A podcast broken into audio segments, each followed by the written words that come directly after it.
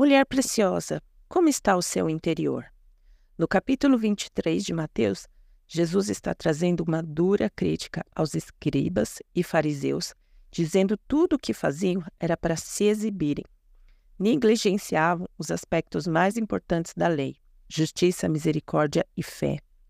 E no versículo 25 ele vai dizer que tinham um cuidado de limpar a parte exterior do copo e do prato, enquanto o interior estava imundo, cheio de ganância e domínio próprio. O que aqui será que é mais importante?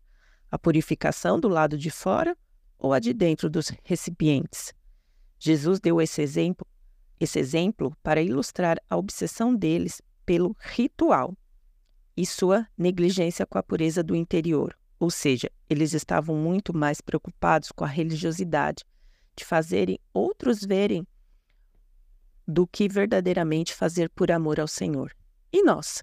Será que temos nos preocupado mais com aquilo que fazemos, que aparece, que é visível a todos, ou com o nosso interior?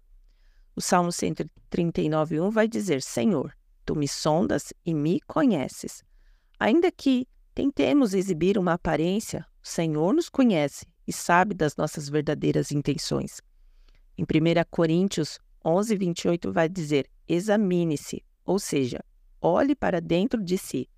Mas não somente isso, peça ao Senhor que Ele a examine, que vá no mais profundo do seu interior, porque verdadeiramente só o Senhor é capaz de provar o nosso íntimo e identificar as verdadeiras intenções do nosso coração.